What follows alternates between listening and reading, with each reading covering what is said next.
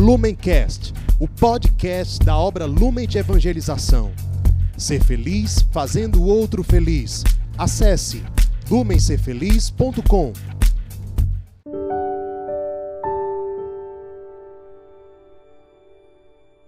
Olá, meus irmãos. Hoje, dia 30 de novembro, segunda-feira, nós estamos reunidos em nome do Pai, do Filho e do Espírito Santo. Vinde, Espírito Santo, enchei os corações dos vossos fiéis e acendei neles o fogo do vosso amor. Enviai, Senhor, o vosso Espírito, e tudo será criado, e renovareis a face da terra. Oremos.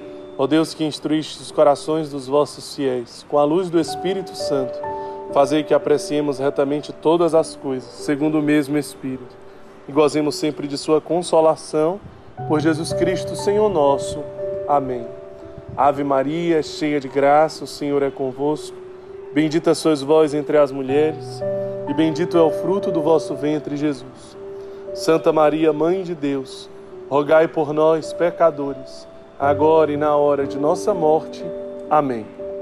Evangelho de Jesus Cristo, segundo Mateus. Glória a vós, Senhor.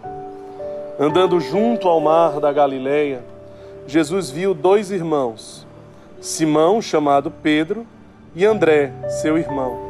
Estavam lançando a rede ao mar, pois eram pescadores. Jesus disse-lhes: Segue-me, e vos farei pescadores de homens. Eles deixaram logo suas redes e o seguiram. Mais adiante viu outros dois irmãos, Tiago, filho de Zebedeu, e João, seu irmão. Estavam na barca com seu pai Zebedeu consertando as redes. Jesus os chamou. Eles logo deixaram a barca e o pai e o seguiram. Palavra da salvação, glória a vós, Senhor.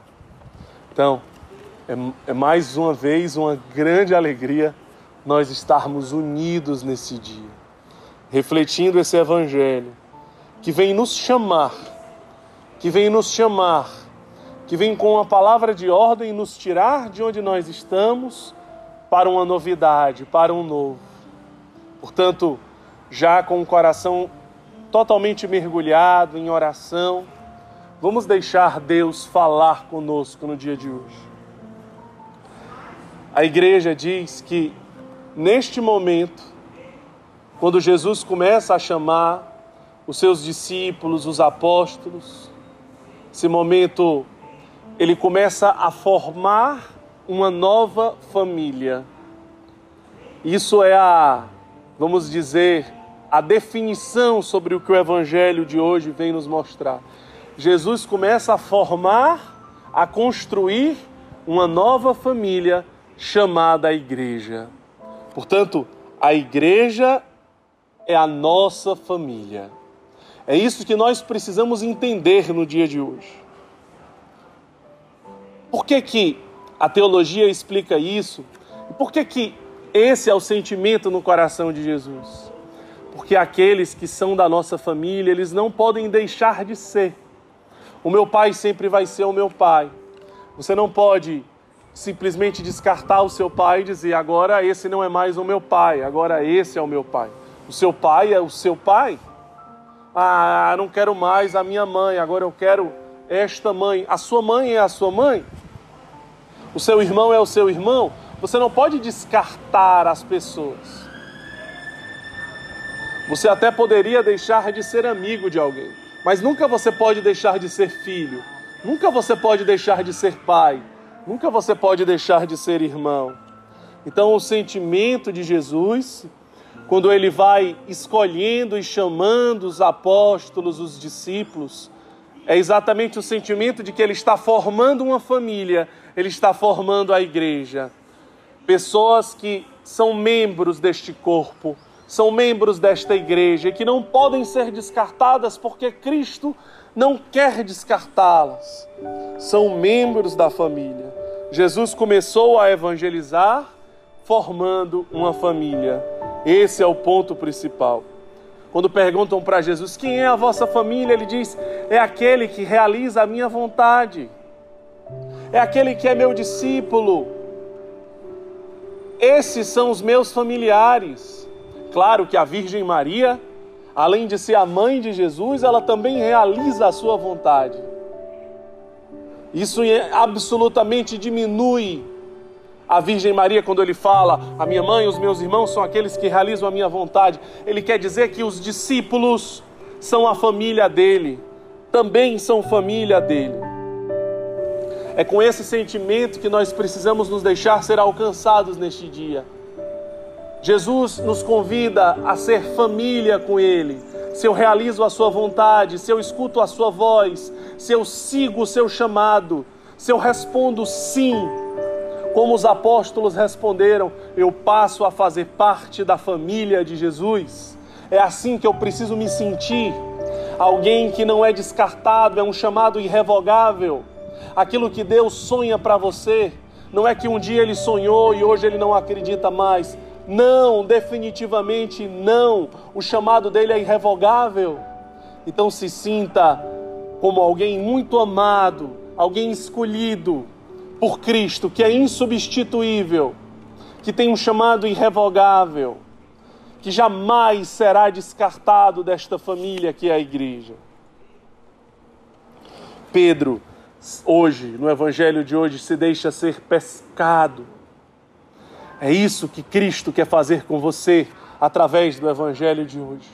Ele deseja te conquistar, ele deseja te pescar, mais ainda, a cada dia uma nova conquista, a cada dia uma nova forma amorosa de se apresentar a você, a cada dia o seu amor fascinante que vem te conquistar, porque é um amor que olhou para você, que te escolheu, que te chamou, que te designou e que não cansa de te amar, e que não cansa de te escolher, e que não cansa de acreditar em você.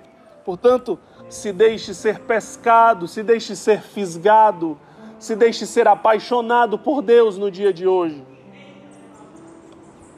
Quando Pedro estava em Cafarnaum, sempre as pessoas diziam: a casa de Pedro é a casa de Jesus, Jesus estava na sua casa porque a casa de Pedro se torna a casa de Jesus, assim é com a sua casa, assim é com o seu coração, assim é com a sua vida. A sua vida passa a ser a casa de Jesus.